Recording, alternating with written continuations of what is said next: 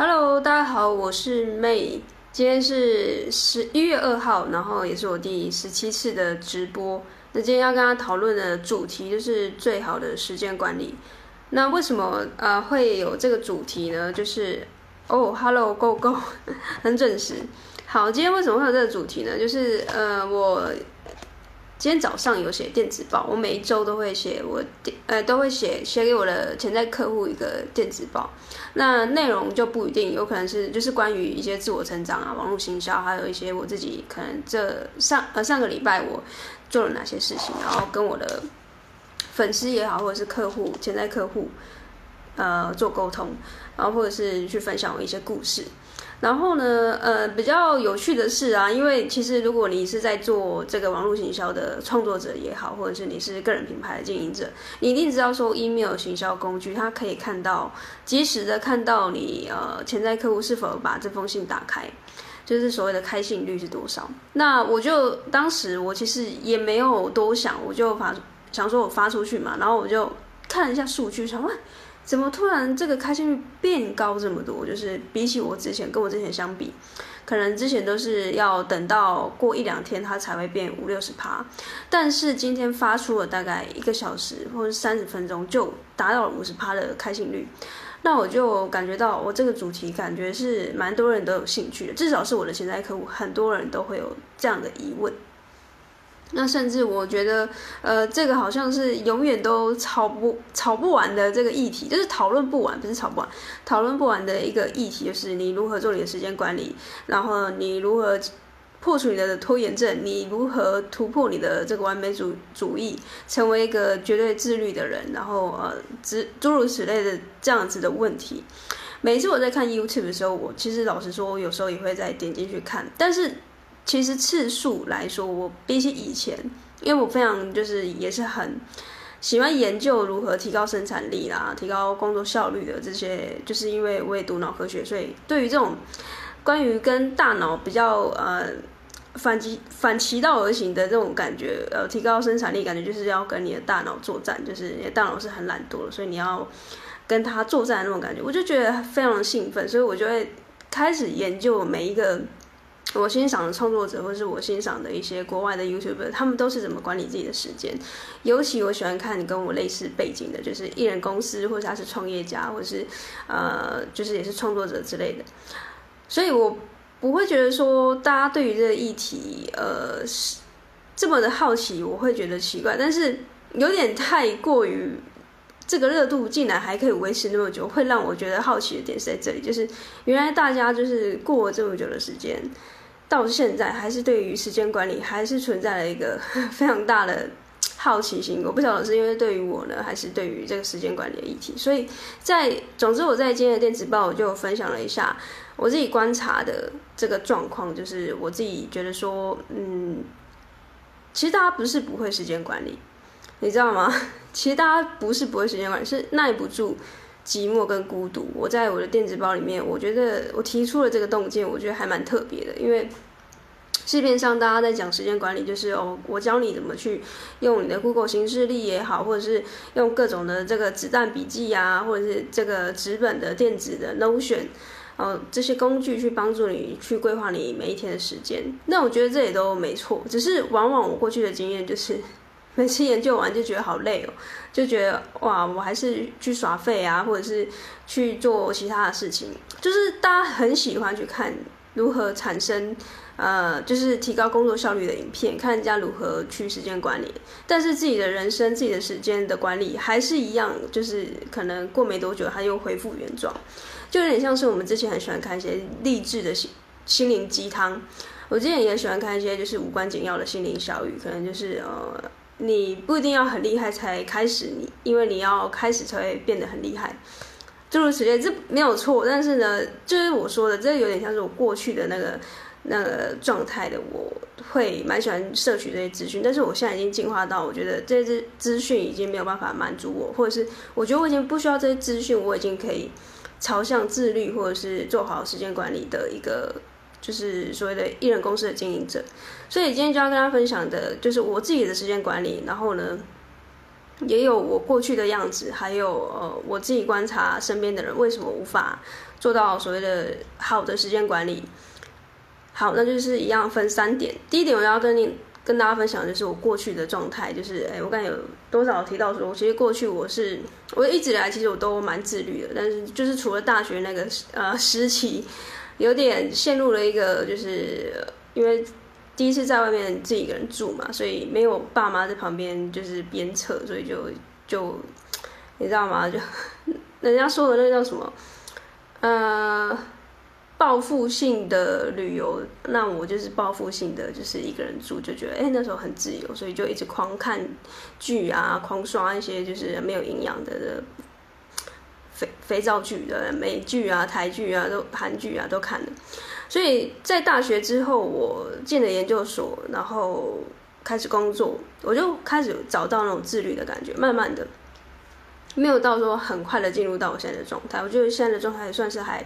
又更不错了。那当时的呃自律的状态，一直到我第一次创业，像我我有一直有提到了我前一次的创业的经验，就是我遇到了创业伙伴。那当时我自己感觉，就是如果我要进入一个创业的状态，我一定势必要。逼迫自己是一个，不是逼迫，就是我一定要让自己进入一个自律的状态，不然呢，我很容易就陷入了，因为没有上班的这个压力，没有主管在旁边定，我就很容易又感觉，哎，我好像一个人想做，爱做不做也没差，所以呃，当时我就进入创创业的那个思维，第一次的时候我就非常的自律，拿各种的行事历的表格，然后安排各种的行程，安插到我的每一个时间段。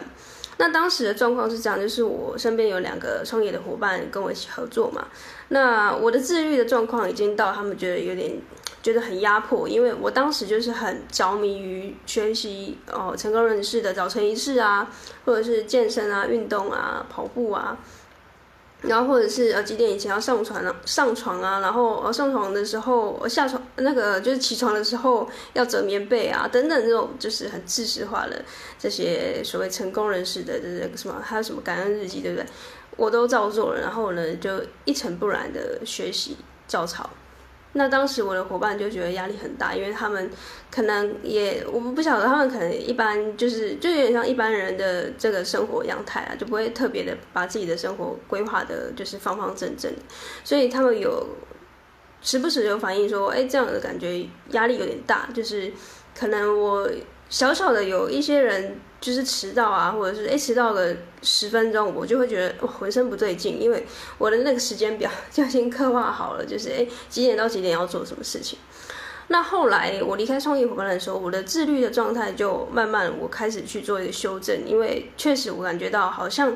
我的家人朋友也多少也会感觉到，哎这样自律的状态好像跟他们有点格格不入，然后可能要找我的时间就要跟我预约啊等等的。所以我也一直在修正我所谓的自律的这个时间管理的方式。哦，因为我其实蛮事业心蛮重的，就是我当我很着迷于，像我上一集有说的，我不轻易玩游戏，因为我只要一掉入那个，我要是发现这东西我很喜欢的时候，就谁也没有办法把我拔走。所以呃，当我陷入在我在经营我的事业，我在经营我的内容，我在呃做我的事情的时候呢，我就会很专心的去把所有的优先顺序把这个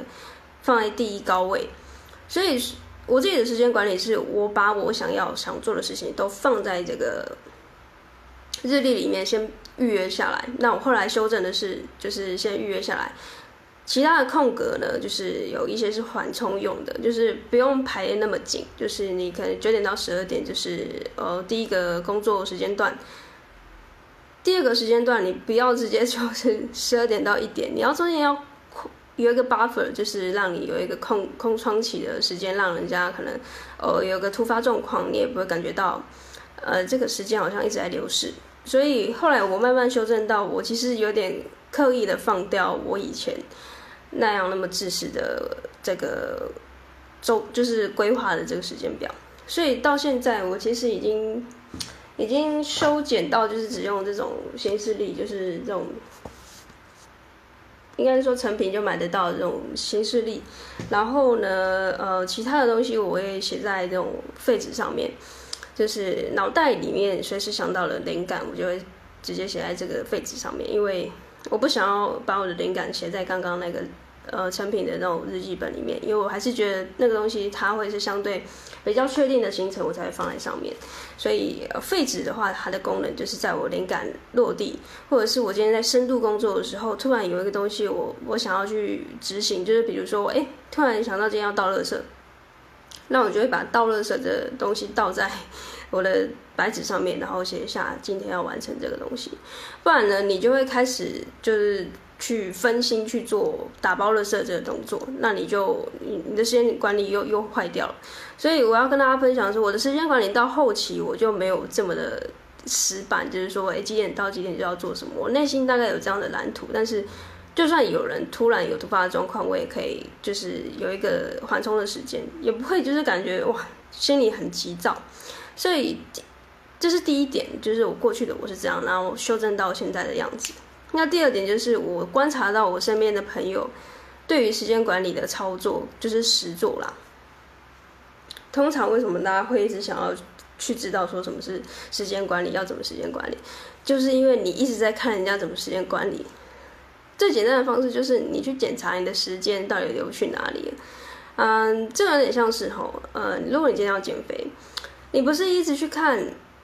别人怎么减肥的，就是吃什么东西、做什么运动，呃，多少可以看。但是你一直在观看这个东西，却没有行动，你又一直在吃爆米花，然后边边看这个影片，那也很怪啊。就是看这个东西，它看这个动作，它不会让你去达成那个目标。所以一样的意思，你一定要做时间管理，不是一直去看人家怎么去完成他们一天的规划，怎么去做自己的早晨仪式。你应该是要去检视你自己的时间到底都跑哪里去了，到底你的这些。时间货币都花去哪里？是不是拿去看剧了？是不是拿去做什么事情了？所以我会觉得说，如果你现在还一直在追求如何如何的时间管理，你应该要想一下，是不是你比较没有办法坐住在一个地方做一件事情？就是呃，就像我刚才说的，大部分人是耐不住孤独很。还有寂寞的，就是因为现在社群媒体太发达了，我们随时想到，可能我今天上班上到一半，LINE 就跳出来，然后呢，这个 email 又有人寄信来，然后你就只能一直分工这样切换。但是我觉得上班族，我有点不晓得每一个上班族的状况是不是这样，因为我知道我有一些就是在比较呃很劳动密集的这个工作的场域，他们真的必须要随时随地的切换，可能各种模式，可能有时候要。打字啊，有时候要接电话啊，然后有时候要呃跑公差啊，这不一定是适用每个人，我确定的。但是如果你跟我一样，你是创作者，你是艺人公司，你是一个个人品牌的经营者，你最好不要做到一个就是像我刚才说的那个很分工的状态，因为我自己观察到的数据，我看过的数据哦，还有论文佐证，还有我自己亲身的体验。我觉得分工就是假象，你看起来只是比较很厉害，就是一次可以处理很多事情。但是我们的人，其实你要从 A 切换到 B，你要在 B 的这个状态去又做，就是等他进入到心流状态，又又是五分钟的这个时，大概十五分钟的时间。意思是什么？今天如果我很认真的在打一个文章好了，那突然呢有一个人就叫我去收一下包裹，好，那我就去了嘛。我就去收一下，我要再回来再坐定，然后再进入我刚刚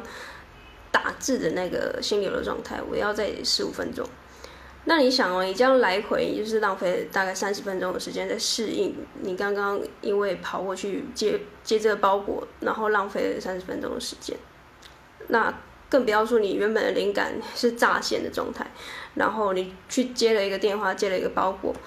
这灵感就就被中断了。所以为什么很多人很多成功人士像比尔盖茨，或者是像我知道就是那个《湖滨散记》那个是谁？呃，海明威吗？就是他们都会刻意的去切一个非常大段的时间，去到一个比较偏僻的地方，就是他们那边就很像有点人家说的小退休，你就是一个月去到山中的小屋，然后把自己隔离起来。在里面从事写作或是思考事情、读书，但是不碰三 C 的东西、东西、东西。然后呢，你就很有可能会进入到一个心流状态、工作的状态，然后深入工作力。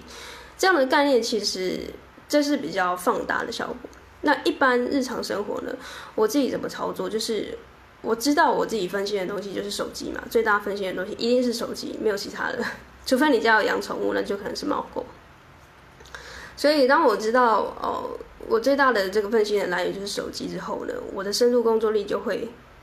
我知道我下午一点到，假设我下午一点到五点，就是我，呃，要非常的专注在制作我的课程，那我就必须把我的手机放在另外一个房间或者放在外面。因为我制作课程的时候是不太需要用到网络的，那在这个时间段就我不允许有任何人来跟我呃讲话，就是实体的讲话也好，或者是有 LINE 突然跳出来，或者是有其他的讯息声、电话声，所以我自己的操作是这样，那效果就真的帮助到我在那个时间段可以进入到一个非常好的工作状态，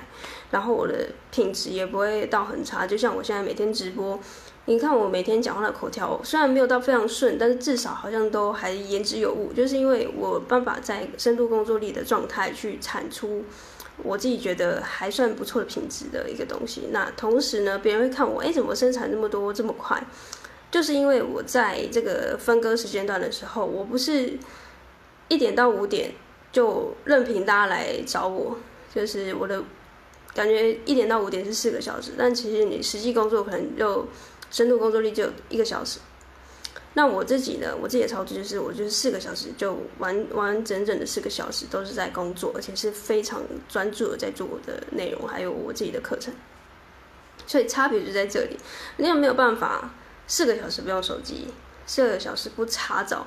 你的这个朋友的状态、脸书的动态，还有呢，IG 的现实动态，还有连 email 收件夹，你有办法做到的话，持续的这样一个月。我猜你的工作效率一定会大幅提升。OK，那第三个呢？我觉得，呃，现在的我实际操作就是关于笔记软体。我刚才有分享，就是我是用比较简单的笔记本，然后还有搭配我的这个 Notion，还有我自己觉得，呃，多工是假象，所以我自己会比较倾向刻画一个时间是深深度工作力的时间段，然后哦。实际我还会有一个睡前，我会记录一下明天。就是说，假设现在因为晚上快九点嘛，我也会开始直播之后，我就记录一下我明天要做什么事情。那我自己的习惯都是用三为单位，就是我就是完成三件事。那这三件事如果做完了，我就会觉得我自己的 KPI 达到了。我不会刻意把自己塞得很满。当然，那种就是其他的杂事呢，不算在里面。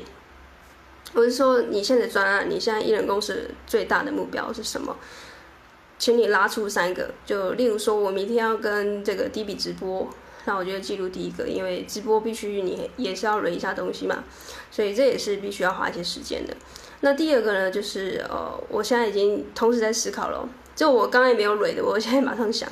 第二个就是我星期四要去参加那个一个读书会嘛，所以我明天要不再把书看过一次。那第三个呢，就是我会再规划一下我自己的课程的内容可以怎么更好，然后跟我的学员做一个互动。那以上三点就是我等一下也会在我睡前的时候写下这些事情，然后呢，以便我明天一早起来，我大概就是呃五六点的时候起来，然后呃开始去做一个深度工作。那明天早上起来的时候，我就会呃有一些早晨仪式，那很简单，我没有像其他人那么复杂，就是冥想，然后写下一些当下的一些日记，还有一些感恩的东西。好，那就看完，就是早上起来做完这件事情，然后再看书，然后再 check 一下今天的行程，我就会开始今天的一整天的工作。好。你现在听是不是感觉又跟其他某某某的时间管理的方法差不多，大同小异呢？那我就是跟你大家说，其实时间管理大准则就是这样，没有人是不一样的，或者是有那么一点点不一样，就是差别在他可能使用的笔记本不一样。那每当那你那你到底要追求到什么时候？你要等到找到你真的喜欢那个笔记本嘛？就是。就是这个 A 创作者用 A 笔记本，你用 A，然后就不适合，你就怪罪于是笔记本的问题，所以你又再买一个 B 笔记本，再买 C，那最后你就会放弃，你就觉得啊，算了啦，我也不用时间管理。确实哈，因为我身边很多人没有时间管理嘛，所以我在今天电子报也有说，我认为真正需要时间管理的人，反而他不觉得自己需要被管理，因为他他会觉得说，我干嘛要管理这个东西？我 我自己一个人也过得好好的。我身边有很多人连 Google 显示力都没有用，他们我曾经问过他们，哎，有没有用过？他们说事情没有多到要必须用 Google 显示力。其实我觉得也蛮合理的，因为我并不觉得真的每个人都要。把自己的时间刻画的这么就是方方正正，那当然我自己会采用这样的效呃效果，是因为我觉得我自己蛮适合，而且我真的也蛮多事情要处理的。然后我也觉得我蛮喜欢追求这种自我成长的感觉，就是我感觉借由时间管理，或者是我对于我自己的这个要求，呃，是因为我真的很热爱我真正在做的事情，我很喜欢我。的工作，我很喜欢每一天我的生活的状态，然后我会希望我自己变得更好，所以我有这样子的目标之后，我每天在过生活，就会把它当成是所以人家说的最后一天在过。就是如果今天是最后一天，如果我没有努努力的去达成我的目标的话，去尽可能协助更多的创作者的话，我就觉得我好像浪费了时间。所以当我有这样的呃。找到我自己真正热爱的事情的时候，我就开始变得很自律。像我刚刚说的，我大学的时候是相对比较迷惘的，那时候就很糜烂嘛，所以其实那时候的状态其实是跟自律一点关系都扯不上边，就是糜烂。那是直到我后来哦，真的找到我自己喜欢的东西，我才开始变得自律。那时间管理这个东西也是因为这样，我才开始变得很很有兴趣，然后也买了很多书，说什么子弹笔记啊、原子习惯啊、复利效应，很多创作者的影片我也都看过一轮了。最后统整到现在这个状态，我觉得是最适合我自己的。然后呃，刚刚说的都是比较细项的这个方向，就是如何冥想啊，呃，如何规划自己一天的这个计划，然后如何去用。呃，笔记软体如何用？呃，Notion 如何去用深度工作力的思维去规划你的工作时间？但是我觉得有一个比较大局观的一个思维，我想跟大家分享，就是我在《最有生产力的一年》这本书里面学到了一件事情，一直去当做我的人生的一个算是导航吧。就是它里面说到一句话，就是你要跟未来的自己做朋友，意思就是假设呃，你今天三十岁，好。你现在三十岁，你想象一下五年后的你会在哪里？想好了吗？很多人其实回答不出来，而且会觉得这个问题没有问的必要，而且哦可能很难回答，或者是呃会给自己很多的理由说我不我不知道，或者是我没有想过这个问题。如果你的问，如果你的答案是这样的话，会相对的。我我觉得啦，会有一定比率，你可能不是自律的人，或者是你对于自己是没有一个，嗯，人生的蓝图的规划，或者是你对于时间管理还是处在一个非常迷惘的状态，你还是一直在追求如何管理时间。那我自己认为最好的时间管理就是不要去想着你要管理你自己的时间，因为所有的这个管理的动作都会因为你的自律，它就会水到渠成，不用你去管时间，你应该说不要让时间来管你啦，就是。你要呃，时间管理这东西就是融在你的协议里面，就算你不主动的去写下这个东西，你明天也大概会知道说你你的首要任务是什么。所以，我刚刚提到的问题就是，你是否可以想象一下未来自己是在什么房子？是住在什么房子，跟谁住在这个房子里面，然后开的什么样的车，然后是住在市中心吗？还是呃这个乡下，或者是国外？然后你吃的什么样的食物？然后你穿的什么样的衣服？读了什么样的书？看什么样的影片？然后你有没有养狗、养猫，还是有小孩？这些东西可以去呃想象一下。如果你可以刻画的越详细越好。因为就代表你跟未来的状态、未来的自己，其实是一个非常了解的一个一个朋友。就是有点像是你有没有看过哆啦 A 梦？哆啦 A 梦的里面的大雄是不是时不时都会被未来的这个大雄坐时光机来臭骂一顿？就是说，哎怎么现在在睡觉啊？都是因为每天在睡觉。啊每天这个不好好考试，不好好读书，所以导致我十年后就变得那么的废，或是搞得很不成人样。为什么十年后的大雄会回来去咒骂十年前的大雄？就是因为十年前大雄他没有想说，哦，原来十年后他可能会发生什么样的事情，然后可能因为他现在的糜烂，因为他现在的呃不自律、不时间管理而导致一连串的骨牌效应，这是看不到的，因为时间很长嘛。所以，如果你越清楚你未来的自己的状态会在哪里，会吃什么样的食物，跟什么样的人，交什么样的朋友。如果越清楚的话，就等于是你那个蓝图越清楚，你就会在每天生活的时候、工作的时候，你就会知道说，你即将就要到达那个地方，你即将就跟未来你自己越来越靠近。那你每一天的工作的热情就会燃烧，你的自律就会油然而生，就不用在别人告诉你说，哎，你该去读书了，你该去工作了，你该去干什么干什么，因为你知道你这些东西本来是你该做的。所以今天这期就要跟大家分享，我觉得最好的时间管理就是讲一句干话，就是不要时间管理。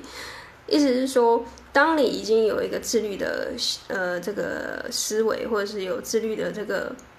动作的时候，其实就算你不利用这些工具，你也可以知道说你每天要做什么事情。然后我自己实实际在操作的这些工作也好，我每一天的 routine 的的这个。算是形式力，就是用纸本的，然后有用 Notion，然后呃，我自己会刻画一个长的时间段深度工作力，不会用多工，然后尽可能把我分心的东西